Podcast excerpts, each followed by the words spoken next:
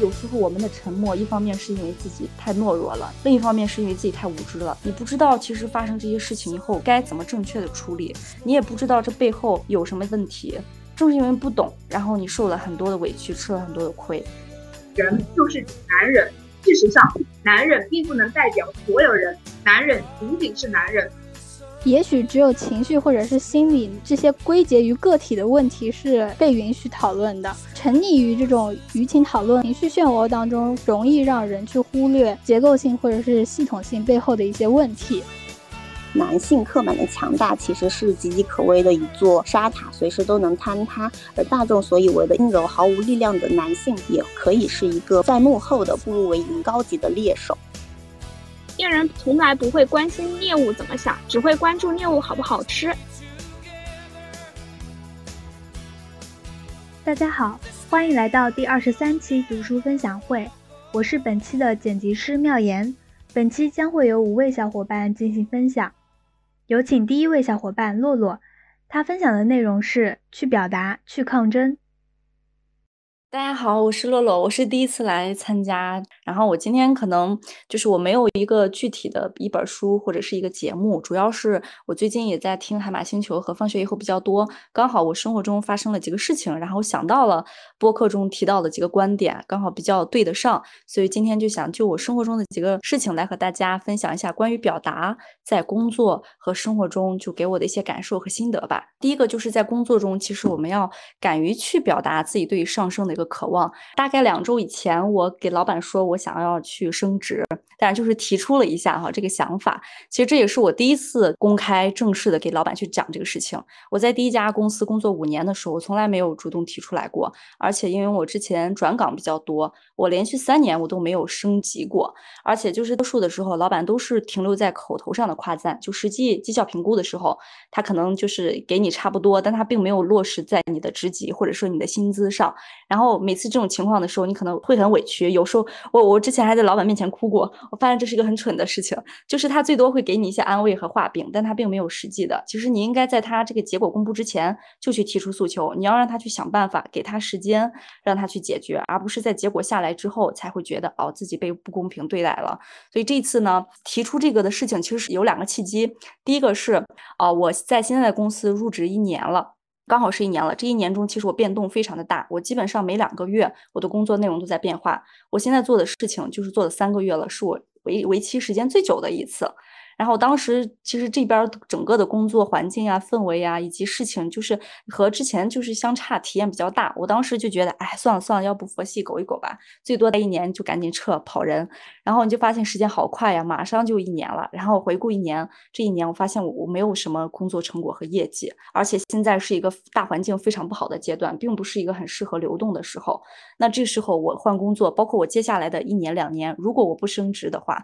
我在换工作的时候有一个非常不利。的事情就是我很容易压职级，就是你是在原公司晋升的，还是说你是通过跳槽来实现职场的这种上升的？其实 HR 非常懂，所以他很容易通过这个点来去压职级，哪怕你是很多外界因素导致的，但是别人是只看结果的。然后另一方面是我之前其实还有带几个人，但是最近给我来了一个新领导，所以就是会有点尴尬，有点微妙，然后也会有点危机感。所以就是这两块一加是吧？就想到哎，我都一年了，然后我现在可能接下来状况也不是很有利，我就给老板主动提出来。了，然后在提的时候，其实也加上我对业务的一些想法。那提完之后，其实有两个比较明显的变化吧。第一个就是从工作定位上，就虽然新领导来了，但是我不是说把我像一个正常员工一样让我去干基础的这种执行的工作。可能现在的定位对我来说还是比较有利一点的。就我之前可能很多琐事，管理上的琐事，就基本上是他来 cover，他可能侧重管理，然后把我反而还抽出来，更能做一些偏框架和统筹的事情。这个其实从工作分类上来说比较好的一点，就是你的成果很容易被看到。就我可能忙了几天的事情，我都是能够展示出来的。包括你有更多机会和领导去交流和汇报，而不是浪费在很多琐事上，浪费在很多日常的管理上。所以这其实是对我，比如说日后想升职来说比较好的一个现在的工作定位。第二个就是提完以后发现，哎，老板确实他会给更多的关注和开导以及帮助，给我发一些基础的资料呀等等。最实在的就是他九月的这一波提拔，他把我报上去了。虽然概率非常低哈，但起码能看到老板的态度，他也是愿意帮你的。所以这个事情。之后，我就有三个小心得吧。就第一个，其实工作目标感这个事情，就是我确实是之前的一年，就是基本上把这个事情给落掉了。我就是在实际的工作感受中度过的，就觉得感受不好，可能甚至也没希望了。哎，算了算了。其实这个事情是你应该一直在的。就我去到一个公司里，我今年我想达到什么样的一个程度，我想到一个什么样的方向，是我们应该明确的。那如果有哪些地方和自己预期特别不符，可能要想着应该怎么去调整。就这个东东西说可能暂且是一回事儿，但是自己要想和要有。你只有有目标了，你可能在每天的工作中或生活中你才有行动力。否则每天咱们这些生活特别散，很容易就耗掉了。然后你回头一看，发现哦，我半年一年。没有什么成长，这个事情是蛮恐怖的。然后第二个其实是当你说出来以后，表达出来以后，它也是一种自我激励和鞭策，就相当于你 flag 嘛，而且你都立给老板了，你这半年你肯定是要自己吭哧吭哧干点事儿的，而且你要让老板看到，主观上我在努力了，那客观上如果有一些影响因素，那其实不是我能决定的，这其实是老板应该去来权衡的。所以其实他也要去看这个过程，就是你的努力的程度以及和最终那个结果的程度。最后一个就是我觉得这是一个比较好，就是你要给老板释放。这样的信息，你要借他的力和资源。就我给他释放这样的信息以后，那我希望以后有好的机会的时候，哎，你能够呃多给我，或者说你知道一些好的信息的时候，能够同步分享给我。相当于我们是要借老板的资源和力量来帮助我们达到最后那个目标。其实这个事儿本身在职场上是有点敏感的，而且其实对于你的工作环境非常的重要。如果说你的老板是一个格局很小、很狭隘，可能能力也不咋地的人，那你可能提这个事情还会对你有很多的风险。他可能日后给你使绊子、穿小鞋等等。所以其实这个还是要看一下我们。工作的那个环境，但我觉得这好的一点是我们在展示自己的态度，起码不是一个被容易应付和搪塞的人。包括你，你也不能靠持续画饼，就给我一些虚的这种东西。就哪怕说最后我们不是拿到实际好处利的那个人，但是我们也减少了成为炮灰的可能性，就相当于也是一种自我保护吧。就是感觉在第一个就是在工作中，我们要去主动表达自己想要去争取的一些权利和机会。然后第二个，其实生活中的两个事情，就是我们要学会去讲一下自己的合理诉求。第一个是关于装修，我不知道你们现在听我的声音怎么样？就是我现在外面还在施工，就我这听着现在是滋哩哇啦的。就我们老小区翻新已经好几个月了，然后基本上天天就是这样子，早上可能七点开始就有声音了，晚上半夜也会有一些噪音，所以这几个月里边群里经常会有一些争执，好多人就是因为这个声音的问题，然后就提出来了。结果群里就会有一些哈很多假集体主义者，他们就是四处给别人扣帽子，就会说别人哎七点半了你还不起床，你很懒，以及啊这么矫情，然后你不顾全大局，这是市政的工程，都是为了大家好，你应该多一点体谅等等，就给你扣很多的帽子。别人只是正常问了一个问题而已。然后我呢，其实这几个月就是我我都没有怎么说过话，虽然我看到的时候我也很生气哈，我这种行为，但就想哎算了算了，就先别掺和了，忍一忍。然后我其实这几个月 睡眠被影响很大，然后再加上我这周生病，我有一天早上我就看到那个声音就在我的窗户边上特别吵，我就在群里正常问了一下负责人，我说这个工期预计是什么时候？好像和之前说的时间不太一样，最新的计划是什么？然后那几个杠精又出来说我了，然后我就特别生气，我就直接回击过去了，我就先指责一下那个人，因为那个人就是过度干预，别人说什么他都上来扣帽子。后面我就又说了一下，就我这个问题是非常常规合理性。的同时，我重点强调了一下，我拒绝群里些给我善意规劝，你不要劝我说怎么顾全大局呀，我没有不顾全大局，我只是正常提问而已，等等。所以我说完以后，群里就没有这样的言论了。没想到的是，就是就是对方也不说话了，而且是好几个人也在群里出来支持，顺带去提出他的问题和诉求。然后其实这个事情其实已经困扰好几个月了，好多时候我没有说是觉得我还没有影响到那种程度，但可能每个人就是每个人他当时的状态就是不一样的。那有的人可能非常需要睡眠的时候，他在被吵醒的时候，他内心。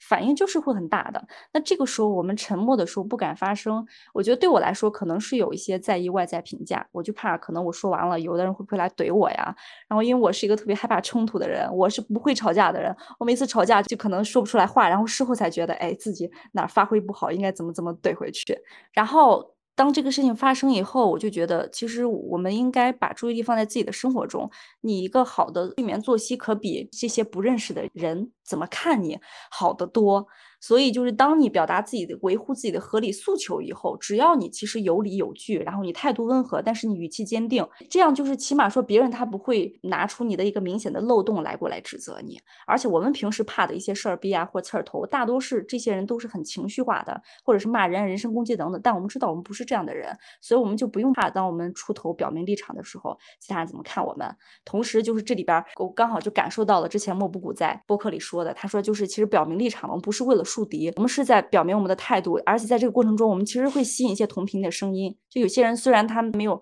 和你站在同一个阵线里，但是他可能会在背后默默支持你，或者说他通过其他方式表达对你的支持和赞同。我觉得可能我们更多应该把关注点放在这里，而且通过这种立场吸引来的和你同频的声音，你们是更能有更好深度的链接的。相当于你是用观点直接筛选了一部分人和你有共同话题的人。我觉得这是可能我们在生活中要学会去表达自己的合理诉求吧。就有的时候，当真的影响到你的时候，该说的就得说。但我觉得生活中还有一种情况，就是因为我们不表达的时候，我们沉默，就尤其是在面对权威的时候，我们会比较沉默。那这个沉默的背后是因为我们不懂，我们不知道该说啥，然后也也甚至不知道该怎么保护自己。举个例子，就是我四月的时候，我做了一个纤维瘤的手术。然后几个月以后，我就和朋友在说起这个事情。其实因为我已经不是第一次得这个病了，但确实说实话，我对这个东西还不是很了解。我当时和他说完以后，他就问了我好几个问题。然后他就问我，比如说你你为什么手术？你达到手术指征了吗？然后你的病理结果是什么？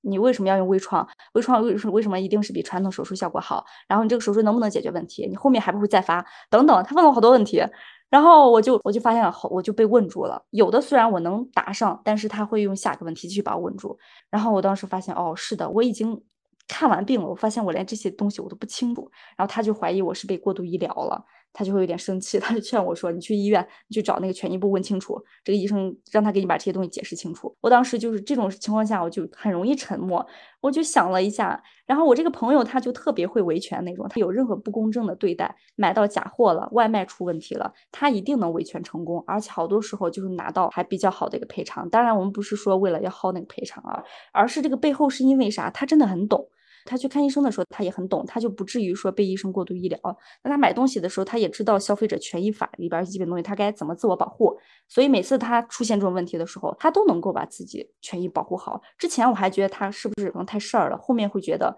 有时候我们的沉默，一方面是因为自己太懦弱了，就是自己。哎，总息事宁人，算了算了吧。另一方面是因为自己太无知了，因为你不懂，你不知道其实发生这些事情以后该怎么正确的处理，你也不知道这背后有什么基本的问题。正是因为不懂，然后你受了很多的委屈，吃了很多的亏。所以我觉得这种沉默是非常有必要去减少的，就是通过了解一些基础的东西，然后去保护自己的健康，保护自己的财产安全，而且这对我们日后的人生是一个长期非常重要且紧急的事情。我觉得在表达上，尤其在非常重要的一些生活权益上，我们万万不能沉默啊。然后主要其实就是这两点，然后最后我再想提一下关于表达欲这个事情本身。因为我其实是一个还蛮喜欢交流聊天的人，而且我好多时候我的思路都是在聊的过程中被启发到的。可能我平时也没有怎么思考和想，但我每次和别人聊天的时候，我就有很多想法在往出冒。然后其实今年的话和往年相比，我其实算表达输出比较少。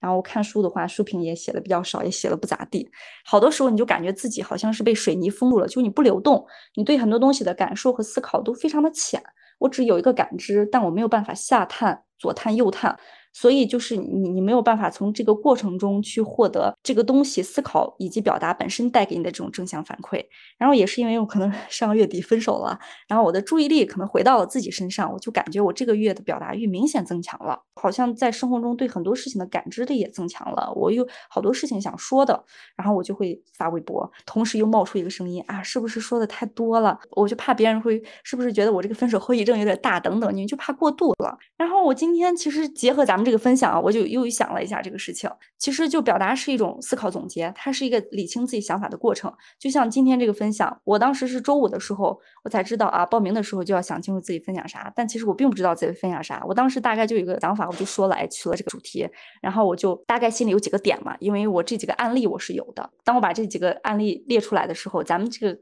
开会之前，我其实还试了一次，我发现哇，讲的好烂呀，这是啥？就是因为我我以前我。大部分我都是列框架，然后我就现场讲，我就这种时候比较多。但我发现我好讲的好烂，主次不清，然后还特别啰嗦，我就觉得我在干什么？我我的注意力不应该放在我怎么提升自己的表达能力上，怎么保护好自己的表达欲上，反而再去想别人会怎么想我，反而再去关注这个反馈，我就觉得啊，我完全跑错重点了。我就觉得那个可能一点都不重要，就是表达欲是一个非常稀缺的东西，而且表达是一个基础的能力，它对于你的总结，然后你的思考、你的复盘、你的输出，它都是一个最基础的。如果你把你的表达欲保护的很好，如果你能够在该说事情的时候、想说事情的时候，能清楚的把自己的东西表达清楚，那我觉得它可以支撑你很多能力基础的一个提升。所以我就觉得这个事情其实是非常宝贵的事情。我也觉得咱们这样的活动 特别的好，就是能够有这样的机会，哪怕其实就是聊聊天。我觉得就是把我这一周的感受说一说，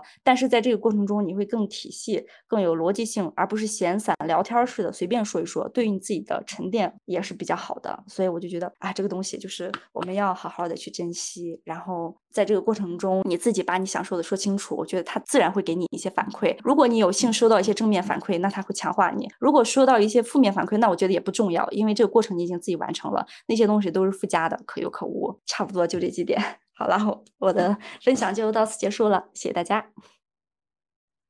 哇，分享的好好呀！而且逻辑好清晰啊，就是把案例讲讲，然后然后再把你自己的感受讲讲。因因为我还没有 步入职场，嗯，你在讲第一点就是你工作里边的那个主动提升值，我就想到我前几天刚听艾丽嘎那个第一期播客，他提到有一个点就是钱在哪里，爱就在哪里，就是你要看那些实的东西，你不要看他说什么讲什么。就是语言是很虚的，但是那些钱还有资源是实实在在的，还有权利是实实在在的。觉得这一点和你刚刚说的那个还蛮呼应的。我也是，我其实就是听他上放学以后那一期，然后才知道他，然后关注他的微博，看了他很多内容，包括他上海马星球那些内容我都看了，然后最新的也都听了。我觉得他的很多想法也是给我了很多的启发，就把很多可能大家觉得不好意思说出来的东西，比较隐晦的东西，他就开诚布公的说出来了，就发现好像也没啥，而且这种方式就是很轻松。其实你说咱不在意吗？我当然在意，我就觉得自己其实很在意这些东西的。你很你很在意钱呀，你也很在意直击这些东西的，但是你要表现。现的好像我没有那么在意，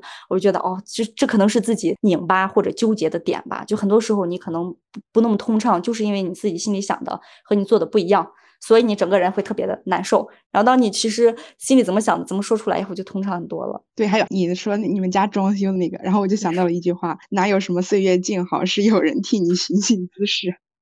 觉得洛洛刚刚分享的那些东西对我的帮助好大呀！这本书的每一条我都中了。就首先是工作方面嘛，因为我可能刚进入职场吧，我基本上好像就是他给我什么我就做什么。当然也会有跟上级那种一对一面谈之类的，他会主动去问我，就是让我们去思考你要你想要干什么，然后你能干什么。其实他问这些问题的时候，我脑子里是没有一个清晰的那个规划的，就基本上就是交给我的任务我完成就好，完全就没有想争取点什么，然后根据自身真正的专业能力方面，然后想要去做一些相对应的一些工作吧。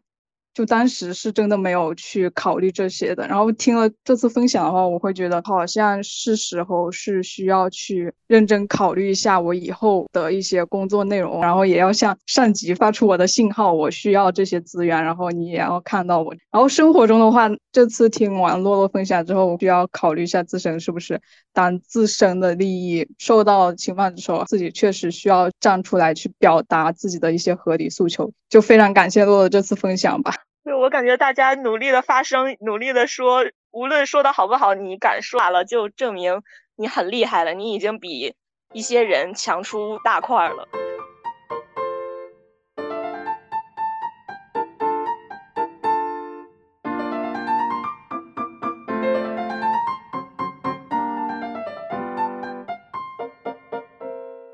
那我们就下一位分享吧，下一个欢欢。大家好，我是宇宙大女人欢欢。我今天分享上周没人来分享的一本书《应得的权利》。啊，我曾经从男性的口中听说过这样的一个词，叫做“田园女权”。可是当我看到这个词的时候，就觉得我们作为女性，既没有田，也没有园，既没有 power，也没有 rights。这本书里面就讲到，男性常常错误的认为自己理所应当应该得到一些东西，比如有权利得到赞美，有权得到性爱。有权得到好的医疗条件，有权控制女性的身体，有权不做家务，有权不接受质疑。而女性在社会当中，常常会觉得自己没有男性重要，事事都不如他们，而且还觉得自己配享有某些基本的善意和普通的尊严。应得的权利可以是女性合情合理的东西。书中提到了一个非自愿独身者。他们认为自己没有办法恋爱，也没有性伴侣，但是他们就觉得自己有权利从性感的年轻女性那里得到性，但是这种权利被剥夺了。对于正常人来说，如果他们想要开展一段恋爱关系，应该是去提升自己，并且友善的社交。但是这些男性做了什么？初中二十二岁的罗杰，他拿着枪冲进了女生宿舍，计划杀掉所有的女生，但是最后因为没能进去宿舍，他就朝路上经过的三个女生开枪。接着，他又开枪伤了另外的十四个人。四十岁的贝尔勒冲进瑜伽馆，要杀死那些从青少年就激怒他的女性。还有一个男性，他砍掉了女友的头，并且发在网上。下面有男的评论：“他的死让我开心，那个婊子令人讨厌。”他是咎由自取。在书中提到了一个数据，在美国，每天平均有两到三个女性被他们现在或者过去的亲密伴侣杀害。我曾经听一位放友说。在墨西哥，每年全国每天至少有十名女性遭到杀害。这些数据让人毛骨悚然。男性希望别人用充满赞美和爱意的眼神仰视自己，对于没有这样做的女性，他们就会进行攻击。但是相比于受害者女性，施害者男性得到了过多或者恰当的东西，人们会认为男性的犯罪是情有可原的，拼命从那些受害的女性身上找原因。女人在街上被老公打，人们会说。一定是这个女人行为不检点，在街上被摸了一把大腿，会说谁叫你穿这么短的裙子？包括新闻报道里面也在同情那些罪犯。书中提到了一个十七岁的男性枪击两个人，但是新闻标题是少年校园枪手，显然是因为相思成疾。这种美化罪犯，把残忍的谋杀推断成可以理解的冲动行为的话，会产生严重的误导。对于受害者说，无疑是在他们的伤口上面。又撒了一把让他们精神痛苦的盐，在这样的体制下，男性施害者他们得到保护和鼓励，女性受害者的声音往往发出去也是石沉大海。男人常常认为自己有权从女人那里得到性，所以强奸这样的事情有很多。在绝大多数的强奸案里，正义并没有得到伸张。根据美国的数据显示，只有少于百分之零点六的强奸案凶手会被监禁，也就是一千个人当中只有六个人会被监禁。而在二零零九年到二零一四年，英国有一百多名女性，他因提到虚假的强奸案指控被起诉，哪怕是有确凿的证据，也要受恶意攻击。有些女性被判三年半到十一年，有的则被罚款两千万美元。对于男性来说，因为厌女甚至是强奸行为而被问责，对他们来说常常是例外情况。对很多女性来说，不仅那些强奸或者虐待他们的人常常可以逍遥法外，他们自己也许还会因为抗议不公平而遭到惩罚。除了提到女性在性方面的困境之外，这本书还提到了很多我们想不到的一些困境，比如在医疗过程当中的不公平对待。一方面，大量的数据证明。女性在医疗机构的经历让他们令他们失望，那些影响了世界一半人口的身体症状被忽视、怀疑，甚至彻底无视。因为有一个普遍存在的观点，人就是指男人。事实上，男人并不能代表所有人，男人仅仅是男人。在科学研究中，男性的身体被视为是默认的标准，这种标准之外的东西都是非典型的、不正常的。女性仿佛成了标准人类的变种，我们的身体没有得到充分研究。那么，基于男性身体研制出来的药物和一些医疗设施对我们的身体有没有影响？安全性和有效性如何保证？在美国的过去三十年，心脏病发作之后，女性比男性更容易。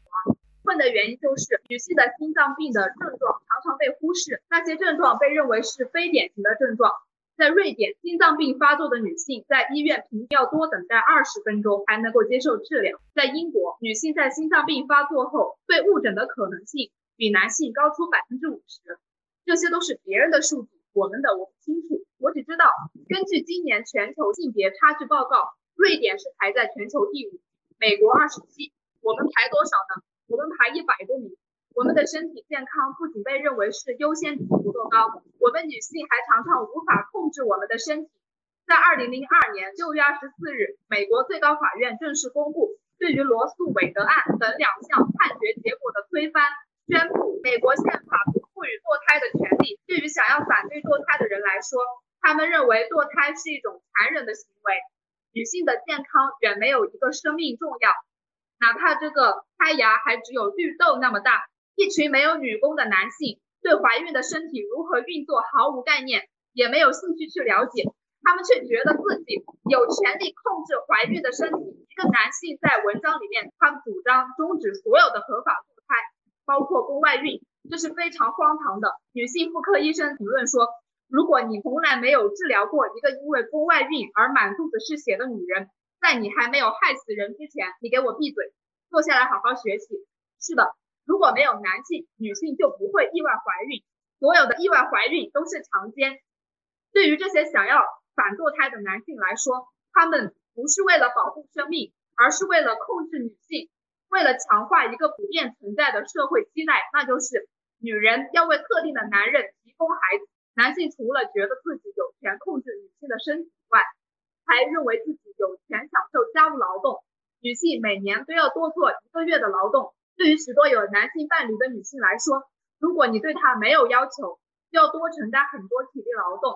家务劳动和情绪劳动，你就会被牢牢套住。如果你对她有要求，你就违反了心照不宣的社会准则。男性不仅在家庭拒绝承担责任，在社会上也不愿意从事有偿的护理劳动，他们拒绝做这种损伤男子气概的劳动，他们要成为那个提供信息、提出根根证、做出权威解释的人。对于女人在网上发表意见会感到愤怒，事实上，他们常常缺乏能力拿出理由来反对女性，只是想让她闭嘴。在竞选职权的时候，人们倾向于认为男人比女人更有能力，不会有亲和力，诡计多端，爱出风头。对于有权势的女人来说，必须要表现出明显的友好态度，但对于男性射手来说，这却无关紧要。在生活当中，男性是有威严。女性不孝都是没有亲和力，所有男性的好都是好的好，男性的坏都是好的坏。男人不坏，女人不爱。女性的好都是坏的好，比如妇人之仁；女性的坏都是坏的坏。书的最后一章，作者希望我们永远不要放弃，即使生活在厌女的父权制社会中，也要着眼未来的道德发展，抵抗社会倒退，并为了一个更好的世界而继续奋斗。我们至少要清楚知道自己应该拥有哪些权利。并有能力在条件许可的情况下维护自己的权利。男人们常常问我们：男女够平等了，你们到底还想要什么？我们想要感觉到痛苦的权利，我们要身体的自主权，我们有权以各种方式使用和享受自己的身体，有权占用空间，有权大声说话，有权享受那种不会因为自己的身体而难为情的感觉，有权享受性爱，也有权不带丝毫羞耻感。或者耻辱感的拒绝性，有权利也有义务说出我们的想法。面对不公平的现象，要敢于站出来反对，哪怕这么做会让身边的某些人不舒服。可以不需要为了满足其他人的感情来改变自己的身体和思想，包括父母在内。有权变得强大，有权犯错，哪怕在动摇的时候，仍然可以得到原谅。最后，我想讲，女性是第一性，我们是创生者的身体，我们的女工很宝贵。不要让男性随意使用它。我们是强者，而且要团结起来。大女人之间的强强联手，不应该是你有眼泪，我有鼻涕，一把鼻涕一把泪抱怨指责，而是应该像电影《破路狂花》那样。我的大概就是这样。嗯，大家都在说欢欢欢欢的声音好有力量，就是很很愤怒，就是讲到就是你讲了好多地方，我都想说就是。就说其中一个吧，就是你最后说的那个女性的领导人嘛。然后昨天还是今天来着，那个芬兰的总理马林参加了那个那个热舞派对，然后还为他们的那个党派另一个党派的男的说他吸毒怎么怎么样，就是一个正常人的一个业余活动就会被指摘，就是很气。对，我觉得他们特别的双标。比如说那些男性的政治家，他们不管在外面有多少情妇，他们就会说。风流倜傥，但是对于一些女性，他们就就会很那个医疗方面嘛，我没有想到他们那个范本大部分都是以男性来做的，包括那个地铁上面，就我的身高嘛，也不算特别矮，也有一百一百六十，但是我每次坐地铁，我抓下面那个栏杆的时候，我就非常费力。对，就是很费力。那个应该就是按照男生的那个平均身高来搞的，就是按照他们的身高来的，包括外面的那些公共厕所，男性他们很快就上完了，但是女性常常要排排一些很长的长队。对，还有那个还有那个防护服。防护服女生穿上都很大，但是但是他们那个防护服就是按照男生的标准来来做的，但是明明明明那个百分之九十的医护人员都是女生。哦，二狗说看不见的女性，对那本书那本书应该也讲了好多这种。还有谁要和欢欢交流吗？可以开麦。罗素韦德案之前之前就是堕胎合法，大部分是由那个大法官斯金伯格那个女性法官所。推动的，然后在他逝世之后，嗯，美国的那个法好像是那个最高法院那个男性法官占比很大，所以说就是 invisible women 了，就导致了这个罗素韦德案的这样一个离谱的事件。哦，对了，就是有一些女性，她们虽然在那个位高权重，在那个上面，她们可以做一些权利，但是她们做的那些决定，反而是对男性有益的。对，我觉得他们大部分都是因为自己被同化了，因为这个男权社会的影响力或者渗透力很大。啊，我其实特别想补充关于工作职场上面的一个东西，就是我之前看到一个报道，说是女性跟男性在求职，就是投简历的时候，其实就已经存在了差异，就是男性他可能看到那个上面列的一些招聘要求。比如说有五项，他可能只满足了其中的一一项或者两项的时候，他就会投那个职位。但是女性的话会觉得，你要这五项，我我可能要满足四项或者全部满足了之后，我才愿意去投这个简历。然后这是这是一个方面，这就是一个差异。然后第二点就是，我就想到了，其实，在工作当中，职场上关于就是女性的一些污名化，比如说给女性安一个女强人的这个头衔。我自己的一个感受是，就是如果女孩子和男生付出了同样的努力，就是你做到了和男生同样优秀的话，呃，他们不会说你很好，就不会说你作为一个女性做的很好。你如果比这个男性，做的优秀一点点，或者差距不是很大的话，他们他们可能也会就是嫉妒你，然后说你是不是就是靠一些手段呀，然后用一些关系，就是一定要比他们强很多，就是有一种碾压式的那种强，你才你才能得到他们的认可。我觉得这个标准其实也并不是非常的客观。刚才欢欢分享这个应得的权利，它让我想到我之前听过的一个呃法学的讲座。这个讲座的主题是叫做呃反对针对女性的暴力，然后里面劳东燕教授还有讲到嗯对一个观点的驳斥，利益权衡论。他主要的这个观点，比方说举个例子，在那个案件当中，然后很多人就是说，呃如果你把这位母亲把她带走，她的这个家庭孩子怎么办？他在考虑这些孩子的利益的时候，他首先想到的是牺牲这位女性的权利去满足这些孩子的利益。包括在那个嗯一些拐卖妇女儿童案件当中，拐卖妇女儿童犯罪，它的法定刑实际上是比其他的包括经济犯罪的法定刑都要低的。然后我以前刚学法的时候，我接受一个说法是说，如果你把他们的法定刑定得很高，犯罪成本这么高，那么人贩子他们就可能无所不用其极的去更加侵犯这些被他们拐卖的妇女儿童的利益。所以他们把这个刑降的低一点，这样这些人贩子他才会考虑说，如果我做出更过分的行为，我可能要受到更严厉的惩罚。他们会克制自己的行为。然后这个呃劳东燕教授他博士这个利益权衡理论是，你要保护这些呃受害人这些弱者，而你保护他们的方式居然是牺牲他们的利益，去降低这些法定刑，让犯罪的人受不到应有的惩罚。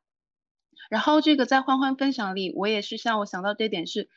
这些规则制定者美名其曰，他们要保护这些未出生的胎儿的利益，乃呃乃乃至于是受精卵的利益，他们想到的居然是牺牲女性的堕胎自由，牺牲女性呃自主选择自己身体的健康的权利，而不是想去怎么制约呃男性的行为，去给女性更多的保障。所以我觉得其实。在这这个里面也有利益权衡论的体现，然后这就是给我一点启发，然后也分享给大家，推荐一下这个讲座，叫做《反对针对女性的暴力》。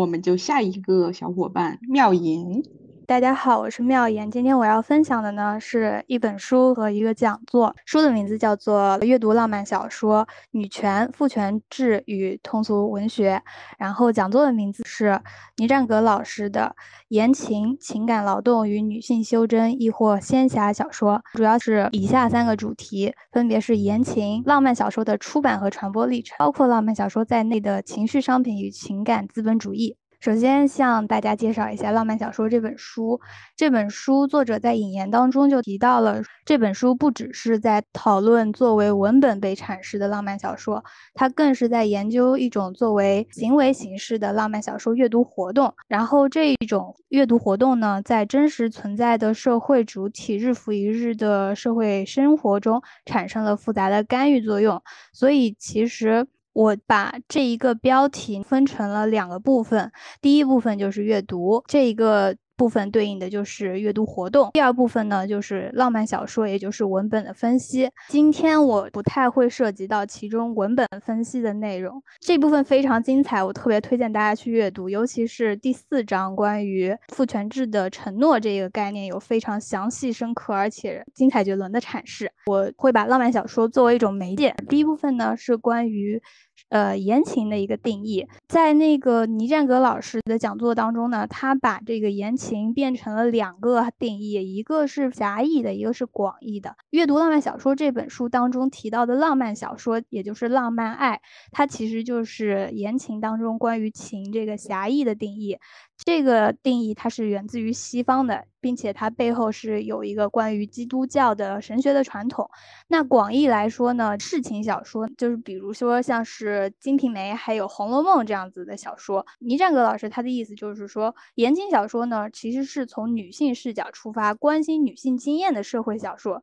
所以这个小说当中，不管它是提到了一些浪漫爱，或者是其他的女性视角出发的描绘的一些。东西，它其实都能算作是言情小说，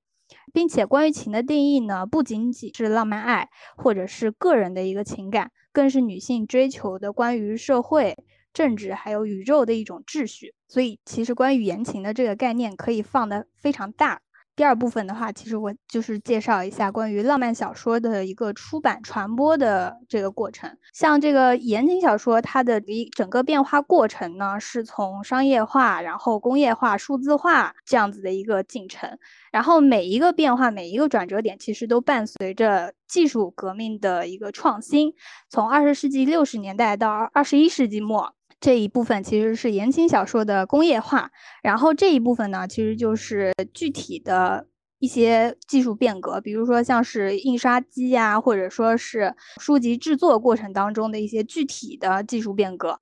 然后像我们现在二十一世纪的话，就因为有了互联网，有了嗯一些平台的硬件，还有这种算法的机制，所以言情小说呢，其实后来就进入到了一个数字化的一个阶段。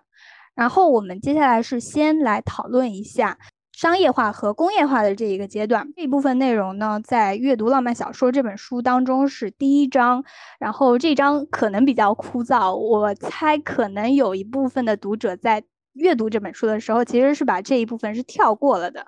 嗯，那我简单捋了一下它的它的一个顺序以及帮当中的要点，就帮助大家理解一下。这个它的传播途径，然后我这边介绍了它的传播途径了之后，接下来我们在讲那个数字时代的时候，其实大家就可以有一个比较好的对比了。浪漫小说它一开始啊，最一开始的时候，它是在一个本地的非常小范围的方面进行的，而且呢，作者他是拥有完全的掌控权，他呢非常知道他的受众，所以呢，就是出版商他其实也不会进行一个全国性范围的一个宣传，他们那个时候就是也做不到，可能就是也没有这个必要了。同时，他们在就是出书的时候，他是更加注重就是书的品质的。出版行业的观念是，出版是一个私人独立而且是受限制的行为，就是书籍本身自带的那个特质和属性，会让呃受众自然的去选择它。等到技术革新了过后呢，就进入了一个工业化商业的时代嘛。所以它这边开始发生的变化就是技术还有分销形式呢就进行了革新，然后同时读书群体就慢慢的扩大到了女性，慢慢的就变成了普通的美国大众，所以消费者范围就扩大了。然后另外就是整个图书行业就变成了一个商业的行业，这个当中就涉及到了对于书籍这个东西的看待的这个观点就发生了变化。原本他可能只是觉得是一种传播。或者是作者自己心里的思想形态，但是变成了商业行为了过后，书籍就像是呃肥皂，或者是像是面粉一样，都是可以销售和贩卖的一个商品，所以书籍等于商品这个概念就进入了。整个行业到二十世纪过后呢，私人所有的一个出版机构就是被这种大型的传播公司接管了，所以就是机构变成传播公司、传播集团了过后呢，它就会从一个非常不严谨啊，然后这个整个过程非常粗糙的这么一个形式，就变成了一个很企业化，然后很有规范这么一个形式。在这部分增加了什么东西呢？就第一点，就是嗯，它的。利润意识会更加的加强。第二点呢，就会投入一些类型的文学当中，嗯，然后第三点就是它会增加了销售点，开连锁书店嘛，就有点像西西弗书店。然后第三，计算机化的运营，还有一点呢，就是强调书籍的商品化，然后会更了解受众。比如说，他会分析你是什么样阶层，然后你可能是什么样的身份，然后你心里面能够留给买书的这个预算到底有多少，这些信息反而会更加细分了。然后内部的一些品牌的销售的意识可能会提高。呃，关于品牌标志这一点，就是想到了独客文化。读客文化非常经典的就是，首先它的腰封是一个黑白色的棋盘，然后另外它有一系列的古典名著，全部都是三个圈儿这样子的做成了封面，这个就是品牌标志。因为在读者和传播公司之间，其实它还是有一定的差距的，这个时候就需要有一个中间人，这个中间人其实就是帮读者选书，也就是在这本书当中第二章作者的一个采访对象陶乐西他的这样子的一个角色。然后介绍完了呃浪漫小说的出版传播的过程了过后呢，其实我特别想说，就是从这个出版过程的演变，其实能够看出来，出版机构和传播集团是在不断的拉近和读者之间的距离的。所以就是在工业时代，媒介和受众的距离呢，其实在数字时代之后就慢慢慢慢的就消失了。所以它当中的传播方式、创作内容，还有受众群的生活可能也会变化。所以我们接下来就是。主要讲的就是开始进入了数字时代啊，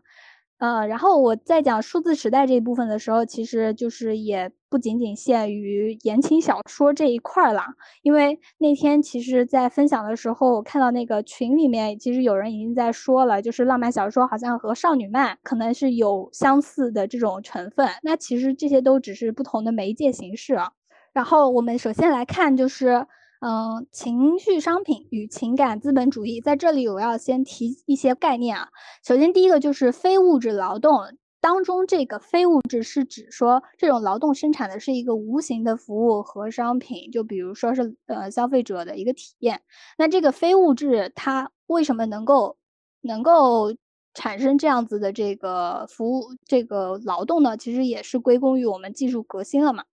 然后。在非物质劳动当中，其实是包括两点的。第一点是认知劳动，这个认知劳动当中，就是一个是包含了你的产出形式是以知识产权，然后第二个呢，就是它其实更加注重创造性，需要你有知识的积累，然后再加一些直觉灵感，就比如说像是知识付费这样子的行为。呃，然后第三点就是群体智慧，像我们今天这个分享会，其实就有点像是群体智慧。和语言还有交流活动就是密不可分，但是在这一个过程当中，我们就是需要有那么一个能够互动或者是合作的空间，这个就是需要技术能够加持。然后第二点呢，就是呃情感劳动，这个情感劳动像女性主义、女权主义的这些读本当中有提到了，像刚才欢欢分享的应得的权利当中，其实就已经提到了有女性在家庭当中的情感劳动，但是现在其实已经扩张到了全社会。情感资本主义主要就是依靠这个情感劳动。然后我们接下来就来看看情感劳动的两条路径。第一条路径是情绪路径，第二条路径是情态路径。它们分别其实对应了不同的产物。情绪路径呢，其实就对应了情绪商品；情态路径呢，其实就对应了平台和结构。尽量给大家讲简单。情绪呢，不仅仅它可以作为消费者购买的一个动机，或者是在广告当中赋予。商品本身的一个附加属性，它本身其实在我们现在生活当中已经成为了商品本身。商品的作用是有诱发情绪，然后营造一种氛围感，帮助大家建立亲密的关系。亲密关系本身其实是有一些行为是需要消费来实现的，比如就是送礼物啊，然后我们是不是要去拍纪念照呀？我们是不是需要办婚礼的仪式啊？这些都是帮助建立亲密关系。然后第三点就是培养积极的自我意识这一块，像现在目前越来越被倡导的心理咨询。然后在情绪商品的生产，其实要从情感变成情绪商品当中，就需要消费的过程。那这个消费的过程呢，就是你的情感体验的过程。在我们现在生活当中，其实拥有了很多情绪的商品。简单的举几个例子，就比如说像是浪漫小说肯定算，影视剧、电影。还有综艺以及他们的二创的一些作品，像剪辑啊、画画啊、同人文啊，这些其实都能算。浪漫小说改编的广播剧、少女漫、乙女的游戏，甚至我觉得表情包其实也能算。就是你在对话的过程当中，我们的文字已经不能满足于你表达情绪了，我需要一个表情包来告诉你我现在是一个什么样的感情。呃，相机的滤镜是不是也是呢？因为它也营造了一种氛围感。还有就是仪式感的一些象征的物品。个人分享一个我觉得是情绪商品的，就是。我特别特别喜欢看迪士尼朋友的互动视频，就是特别喜欢琳娜贝尔、还有欧露、还有冰冰他们的那些互动视频，我特别喜欢看。但是恰恰是因为他们和游客之间的互动提供了一个情绪，然后我就觉得这个也能算是情绪商品。虽然就是我没有购买，但是对于游客来说，他花了钱进了这个乐园，和这些迪士尼朋友进行互动，也是能够给他们提供情绪的。所以我觉得这些互动就也能算。是情绪商品啊，比如说影视啊，或者说是现实生活当中这些消费过程，我个人的感觉用两个词来概括，就是磕到了，磕到了，或者是虐到了，虐到了。大家好像都很喜欢这个情感非常饱满的状态。然后接下来我们再讲第二个，就是和平台外在结构有关的这个情态路径。情态劳动让大家理解就是什么意思呢？就是言情小说平台不仅仅是情绪商品的一个交易平台，它和其他的媒介一起构成了一个结构。然后在这个结构当中呢，读者或者是用户，他就被改造成了积极参与的粉丝，然后他们就可以从事打榜这些数据活动。呃，这种劳动呢是由人、算法还有平台硬件共同完成的。然后这也是数字时代的言情和工业时代的言情重要的区别之一。所以我觉得这部分大家也许可以联想到的东西也许有很多。然后最后呢，就是一些我的小思考。第一点就是。我在想，为什么我们当下出现了大量的情绪商品？我个人的感觉是一是因为人可能更加注重了感受，更加注重情绪体验了，更愿意为这些附加的价值去买单。然后第二点就是过去他们追求销量，现在追求流量，其实都是一样的。所以如果刺激情绪能够吸金，能够带来流量，他们可能就就是会更愿意去这样做。然后第三点就是，也许只有情绪或者是心理这些归结于个体的问题是被允许讨论的。沉溺于这种舆情讨论啊，或者是情绪漩涡当中，容易让人去忽略结构性或者是系统性背后的一些问题。还有就是第二点，体验这种快餐式的情绪巅峰，可能就是对自己的一个暴力伤害。嗯，我个人觉得我们的情绪总量其实是守恒的，所以当你花了时间在那些短视频上，两分钟就快速得到了一个情绪的体验了过后，也许在生活当中，你可能就是真正需要。关心别人跟真真正需要在一瞬间爆发出来情绪反应的时候，你可能就做不到。第三点就是我们的环境也许对情绪并不赞扬，呃，这是我个人的体会啊。但是世界上呢，又制造了这么多的情绪商品。这个感觉就特别像是一个循环，就是一直存在病人，一直在制造病人，然后又只有不断的卖药才能让这个系统不停的运转。下面其实我罗列了一些参考，第一个就是这本书阅读浪漫小说，然后第二个就是讲座，呃，倪占格老师的言情情感劳动与女性修真亦或仙侠小说。然后在这个讲座当中，其实就提到了女性修真还有仙侠的小说的文本内容。如果对浪漫小说或者说是对数字时代言情小说的文本内容感兴趣的话，我还推荐下面一个播客，就是 GQ Talk 的网文读者的口味变了，小人物升级打怪的模式不灵了。我的分享就到这，谢谢。呃，在开这个分享会之前，我就是有在 B 站上搜一下这本书。讲的是什么？然后我搜到那个小维小维的一个视频，然后他有讲到，也是跟情绪商品有关的嘛。因为呃，浪漫爱主要它的受众还是女性，而女性她一般在社会上被要求的是一个提供情绪的一个角色，但是女性也是人嘛，她也需要有东西来给她提供一些情绪，所以她呃就只能去浪漫爱那里去寻找，就是她自己情绪的安放的地方。嗯，就是他从这个方面呃来讲，就是来解释了一下为什么女性会比较喜欢浪漫爱的这种小说。对，其实我我在写这个分享的时候，我就想到了说，单身的女性可能她虽然没有恋爱，但是她有其他的体验代摊，比如乙女游戏，我情绪的总量可能是固定的，只不过我没有把它花在谈恋爱上，我花在了其他能够给我带来相似体验的地方。而且我之前，我之前是重度那个言情小说爱好者，但是后来后来就是接触了女性主义之后，就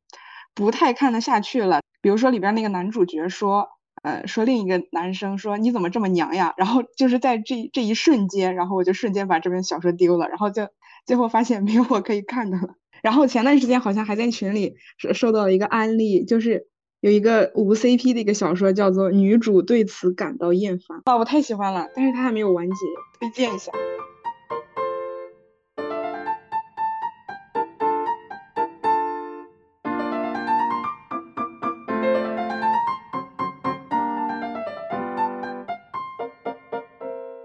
那我们就下一个卢卡了。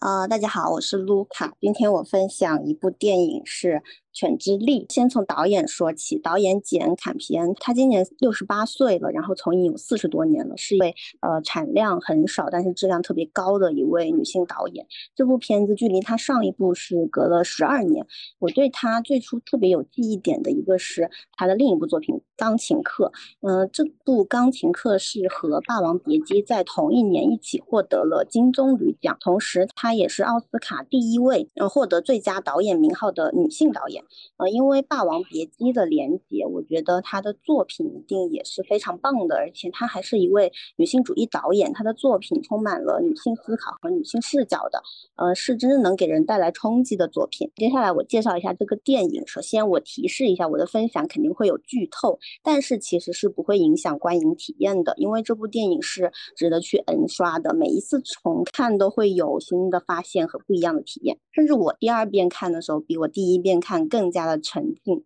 心情也更加的紧绷，特别是中后期，简直就是有一根紧绷着的弦，感觉下一秒就要崩断了。电影有四个主角，第一个是卷福饰演的牧场主菲尔，呃，第二是卷福的弟弟乔治和卷福一起经营牧场，另外两个主角是彼得和他妈妈 Rose。Rose 经营的是一家小餐馆，然后彼得是一名医学生。呃，菲尔家是非常有钱有地位的，而 Rose 和彼得是非常普通底层的家庭。呃，在这里重点说。说明两位男主角就是菲尔和彼得他们的人物形象和性格特征。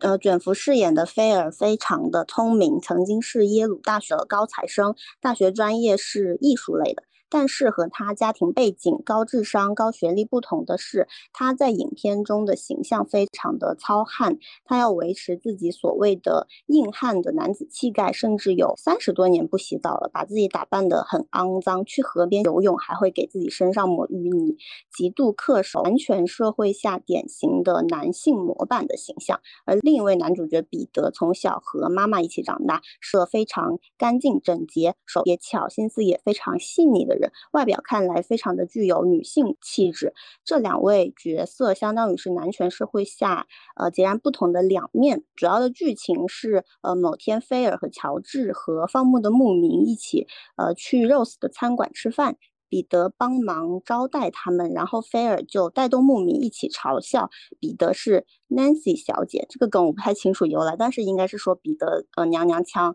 然后 Rose 就被气哭了，气哭了之后，乔治就是菲尔弟弟就去安慰他。然后后面乔治和菲尔就结婚了。到这里都是。一个引子就是引开这个电影的序幕。然后结婚之后，Rose 搬到了乔治和菲尔的家，菲尔就不断的释放自己的敌意，包括各种嘲讽、各种打压。有一个场景是 Rose 在家练琴，练得很差，然后他不停的重复，不停的重复，然后菲尔就用他的琴，单卓琴好像弹同样的非常流利，然后快速的曲调来嘲笑他。Rose 就感觉和这个家格格不入，然后也非常的沮丧，于是他终日酗酒，日渐消沉。呃，这个时候彼得那个放暑假，呃，也过来了。他看到 Rose 这么不快乐，也知道这是因为什么，于是他就策划了一个呃精妙缜密的杀人计划，一步步的让菲尔走进了他设定好的陷阱里。最终，他如愿的杀死了菲尔。而杀死菲尔之后，他的母亲终于开心幸福了。到这里，这部电影就完结了。然后我第一遍看到这里的时候，我简直是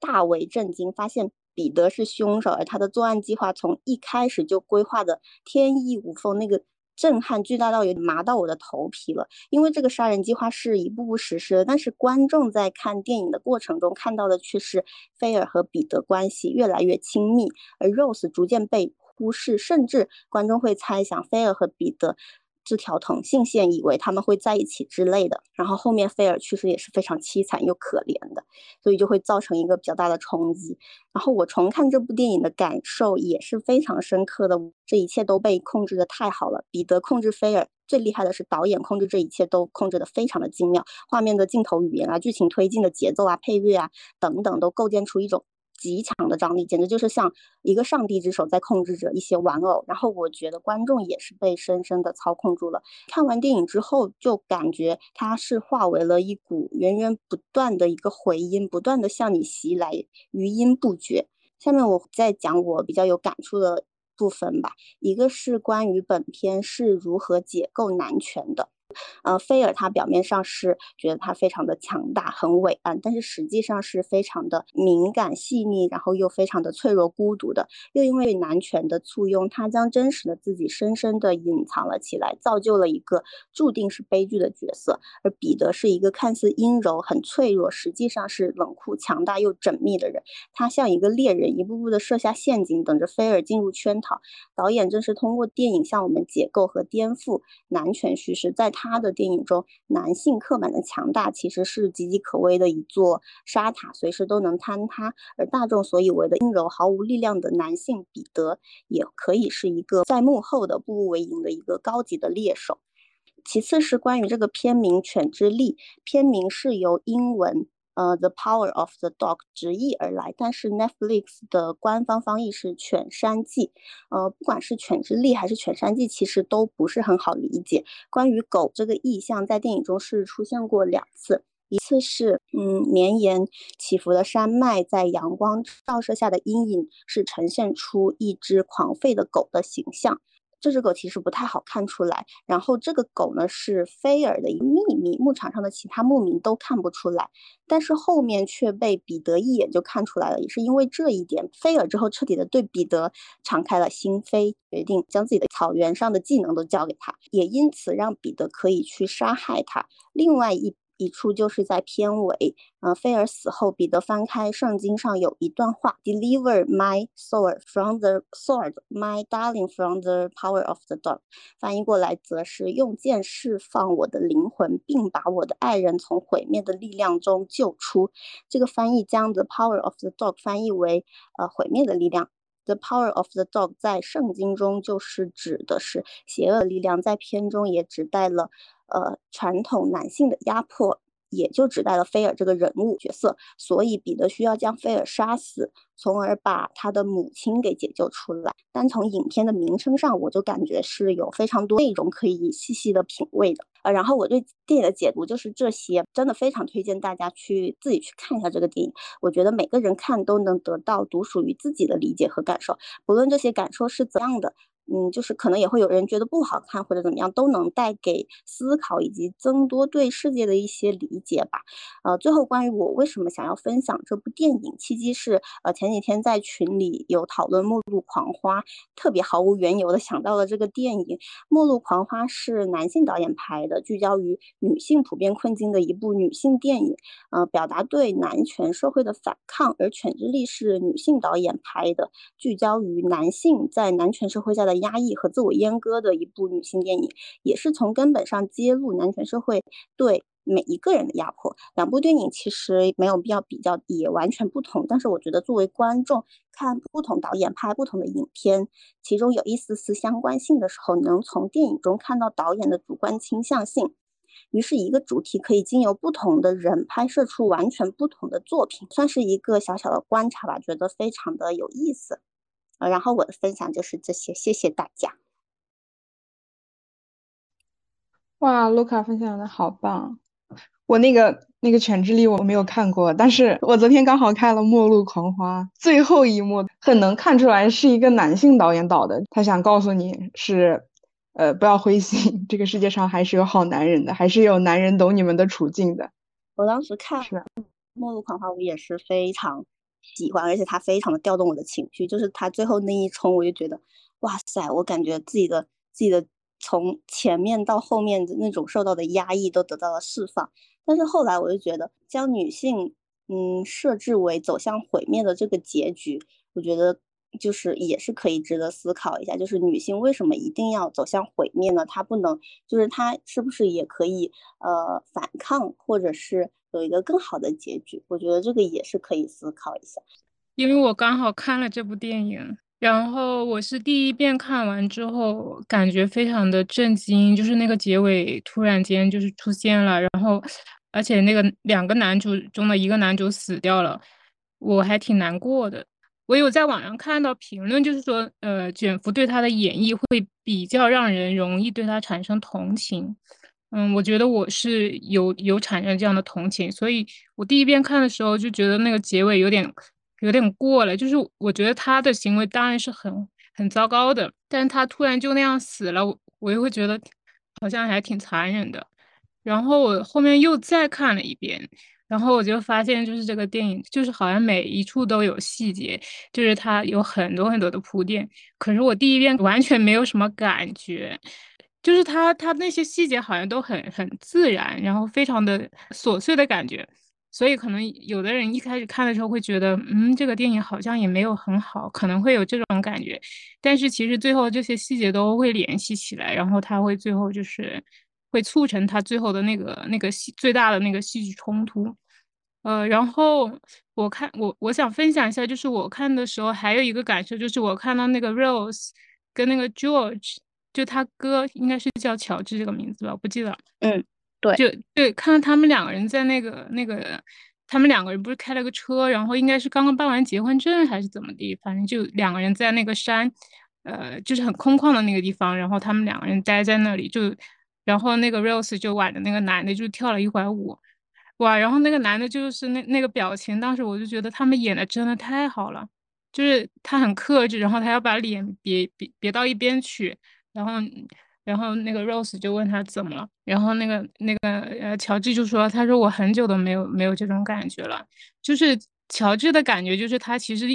我我当时的理解就是他一直都挺孤独的那种感觉，所以他很久都没有就是跟呃有有过这种感觉，就是很温暖，然后有一个人陪在他身边。但是他那个卷福演的那个人是他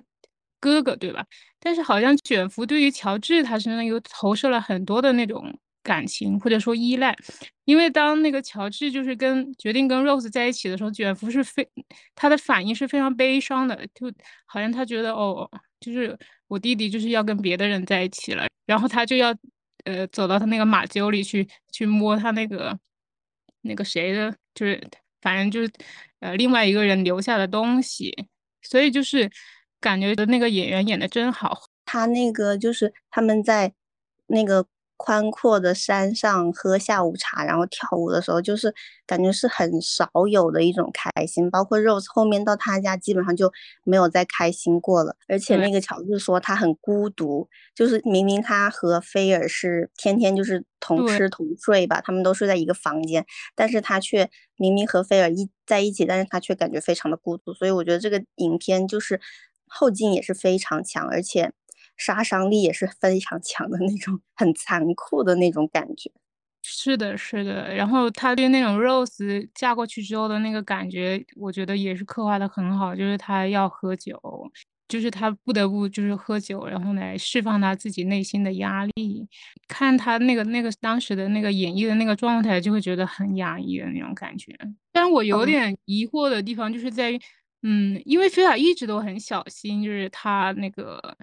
对于那个什么病毒一直都很小心，然后最后那个彼得把那个绳子交给他的时候，我就在想他怎么一点疑惑都没有，所以我在心里就问我自己，就是他到底知不知道那那个绳子可能是有问题的？我觉得就是他有可能知道，也有可能不知道。他有可能知道，就是说他当时就是对彼得可能上头了，就是他觉得哇，就是他有一份有一个懂他的人在他面前，可能原著的小说他应该是不知道的吧。我理解的时候，我觉得他是不知道的，因为我觉得彼得设下这个陷阱太精妙了。他就是从最开始那么的淡定，然后后面就是看出了那个山上的那只狗，包括后面 Rose 把他的那个皮不是送给了别人嘛，送给别人之后他那么生气，然后他就说他有皮的时候，我就觉得他是一步步很精准的，就是完全知道菲尔他在想什么一样，就是菲尔我感觉完全在他的圈套里面，根本就。不可能再去怀疑他，就是非常的信任他，我是这么理解的。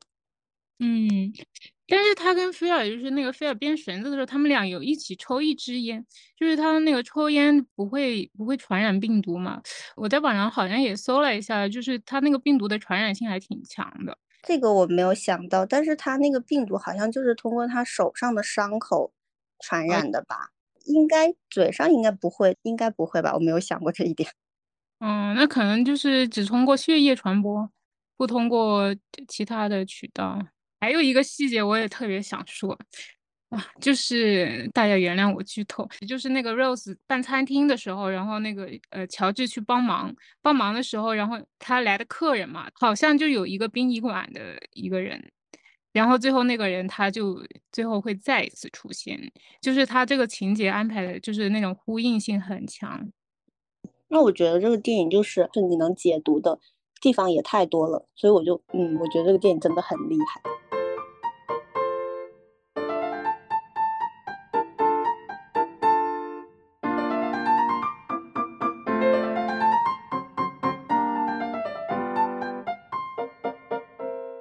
那我们就下一个柚子分享。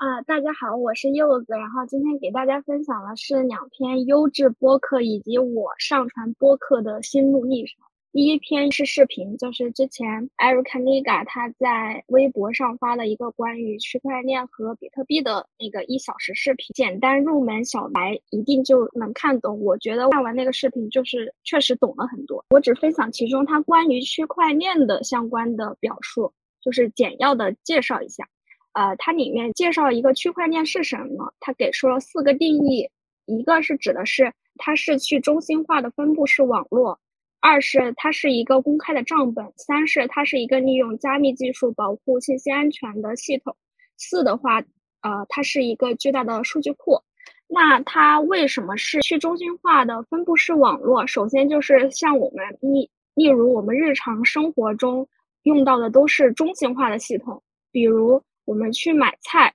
买菜的这个交易信息是需要我们从手机传到腾讯钱包的中央服务器，需要那边审核你的信息之后，这个钱才会转到那个超市的账户上。嗯，那这样中心化的系统存在的于哪些问题？主要是所有的信息都需要一台特定的中央服务器，如果那个服务器出了问题的话，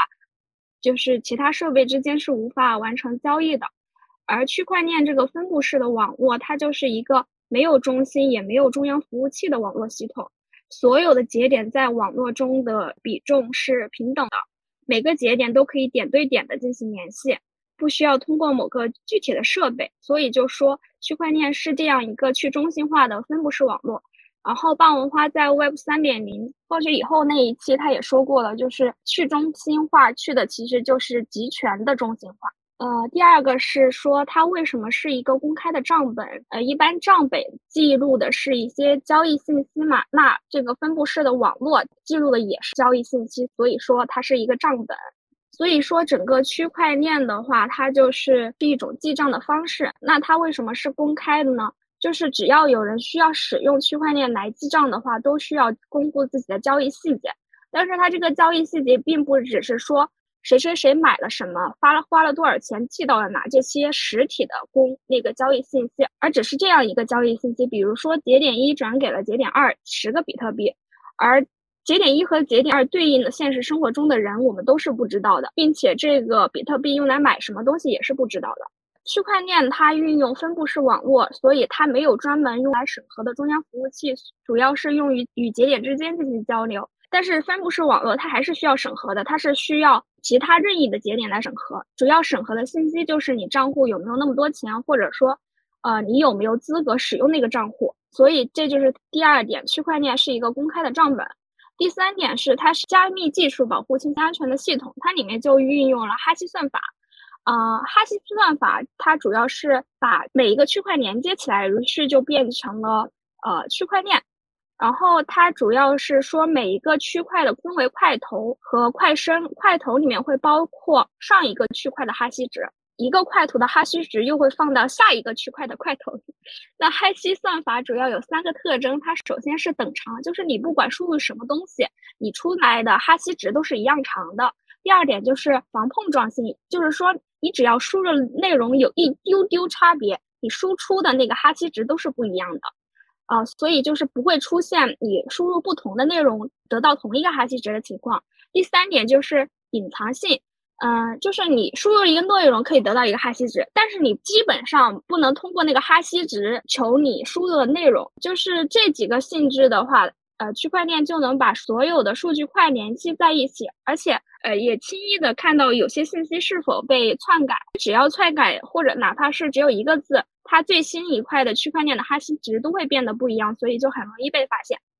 嗯，最后区块链它还利用非加密对称技术，让节点之间可以传送加密的信息。这样的话，转账更安全，身份也无法被伪造。呃，这是第三点。第四点的话，它是数据库就不说了。呃，然后如果关于比特币的话，大家可以有兴趣去看一下。第二个博客是玛雅阿姨说第四期，我为什么不和男性对话？简单的一句话就是说，百害而无一利。它总共分了五章，十五个板块来讲述。有兴趣的话，大家可以去看一下。他最后也说了，我们应该怎么做？呃，就是把注意力放在自己身上，对自己负全责，赶紧武装自己的头脑和体能，赶紧变成狼。这里面让我最有新发现的事情是，他说。男女关系的本质就是狩猎关系，猎人从来不会关心猎物怎么想，只会关注猎物好不好吃。就是我今年才知道，七夕的牛郎他的本质就是一个偷窥狂，他的行为就是在犯罪，他偷的是织女的衣服，让他无法升天，还逼迫她结婚。就是我当时看到的时候会觉得有一些撕裂感，所以就是原来所有的东西都可以包装。啊，这两个播客就分享完了，接下来就分享一下我播客。上传的坎坷历史，目前的话汇报一下情况，就是目前上传到了 Spotify，呃，苹果的 Podcast，然后 Castbox 和 Anchor，到了荔枝、网易云和爱发电。首先的话，我上传的时候最开始是看了少数派的一篇，就是做播客播客上传至国外内容的文章。它里面具体的步骤就是，你要先选择苹果合作的一些国内的托管平台，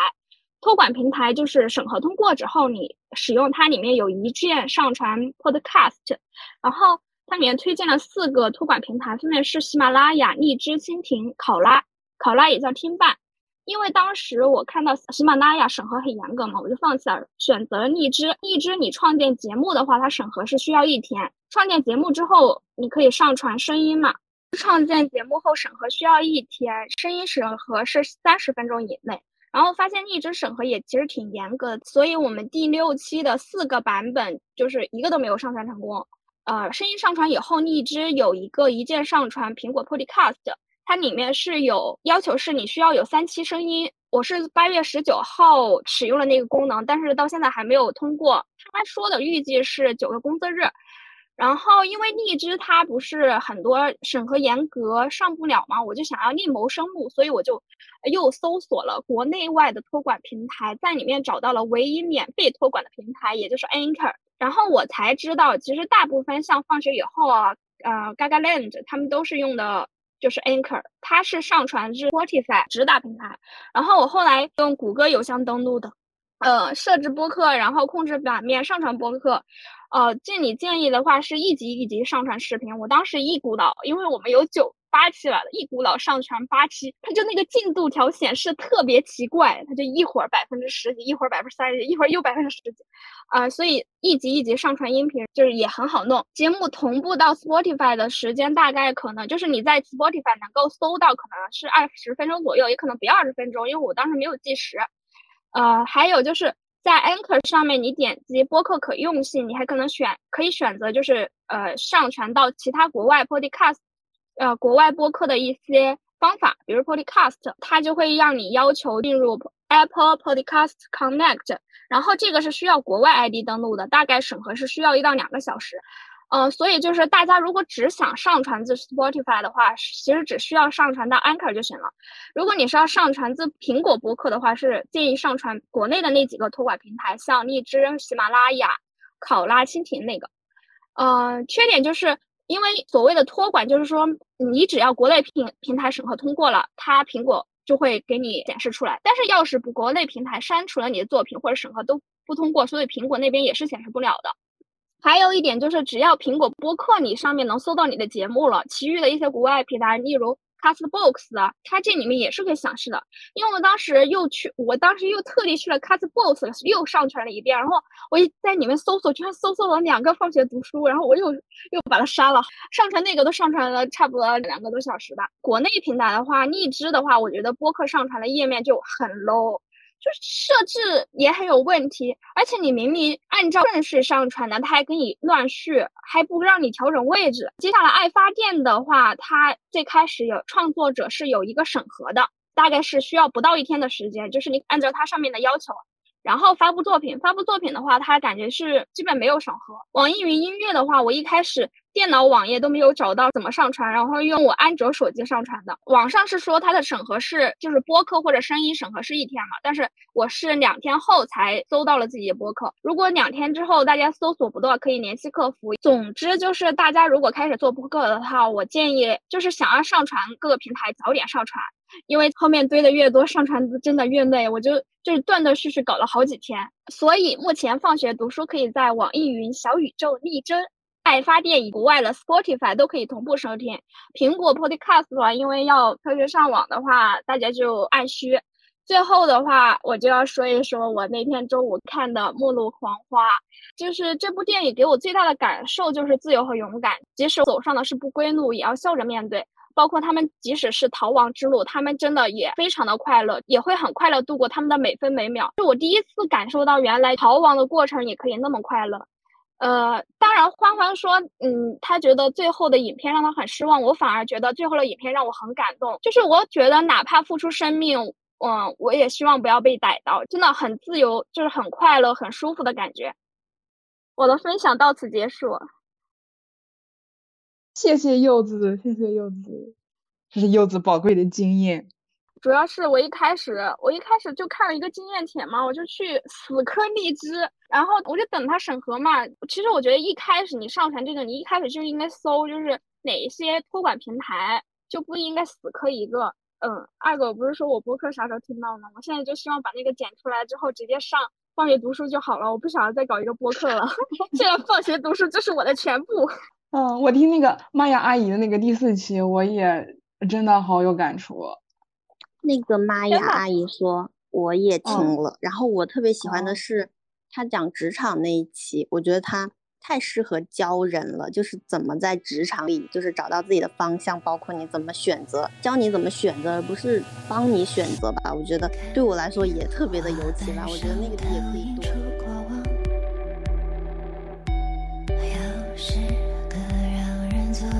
入睡的。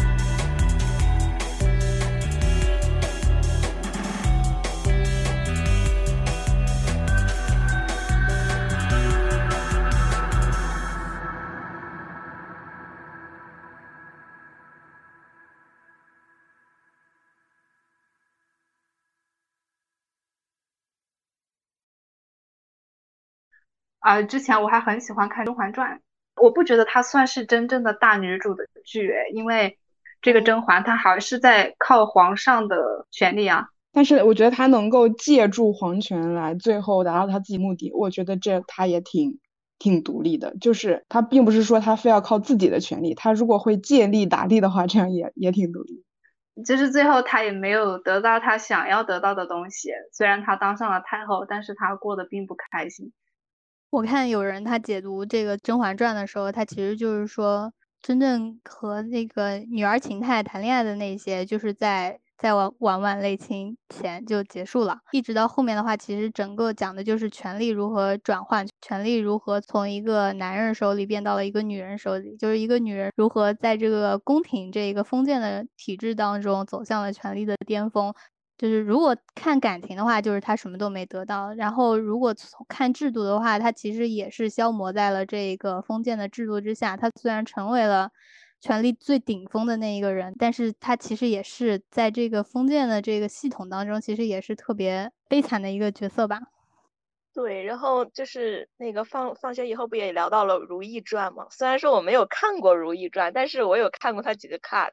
我就感觉如懿这个人，她在这部剧里的反抗精神还是有的。作为女性的一个反抗精神，包括她跟她跟皇上发生了一些矛盾，然后然后最后导致她直接断发，说什么呃冤枉二字，臣妾已经说倦了。然后就直接断发，自己在冷宫里，然后也不理皇上。然后他，我就感觉他是一个非常非常独立的人。虽然说可能可能很多人都评价说《如懿传》可能没有《甄嬛传》好看，然后但是我觉得如懿这个人的人格魅力，在我看来还是大于甄嬛的。我感觉甄嬛更多的是在她的智慧，在她的权谋，《甄嬛传》可能更多的展现她甄嬛的这个个人的智慧和权谋，以及她是如何斡旋于权力之下的。然后《如懿传》可能就是。呃，在展现如懿这个人的成长轨迹一个变化，如何变得对于皇权开始失落，开始彻彻底丧失信心，然后决定摆烂，让他自生自灭，摆脱皇权。我特别特别推荐大家去 B 站上面去看那个《如懿传》的纪录片，那个纪录片有九点多分。我觉得刚才幽默他讲的特别特别对，就是《甄嬛传》它其实是关于权力。权力的转化，但是《如懿传》的纪录片当中，制片人还有导演他们都是解读说，想拍的是一个在封建帝王的背景之下的一对少年初识的夫妻如何过婚姻的，其实是一个失败的婚姻的真相展现给大家，就是爱情的消失。他其实想讲的是情感。就是推荐大家去看那个《如懿传》，当中有关于主创的采访。我觉得周迅关于如懿这个角色的解读真的非常到位，非常的精彩。对我的很多朋友或者同学、室友都安利去看《如懿传》，说啊，为他们为凌云彻和如懿的爱情落泪。然后，但是我看了一些之后，我发现我更喜欢如懿的个人主线。我感觉她这种就是慢慢成长为大女人的这种的，就特别的吸引我。凌云彻说，他对如懿不是爱，是一种超越爱情的一种东西。哎，对，是妙言说的是那个《如懿传记》是十十集的那一个纪录片吗？我回头去找一找。嗯，对，我看的是那一个。我觉得那个的话，就如果大家对人物解读感兴趣的话，可以可以去看那个。我尤其感叹的是，他其实在做那个服化道的时候做的太精细了，就是 我简直惊呆了。孵化道真的是超绝。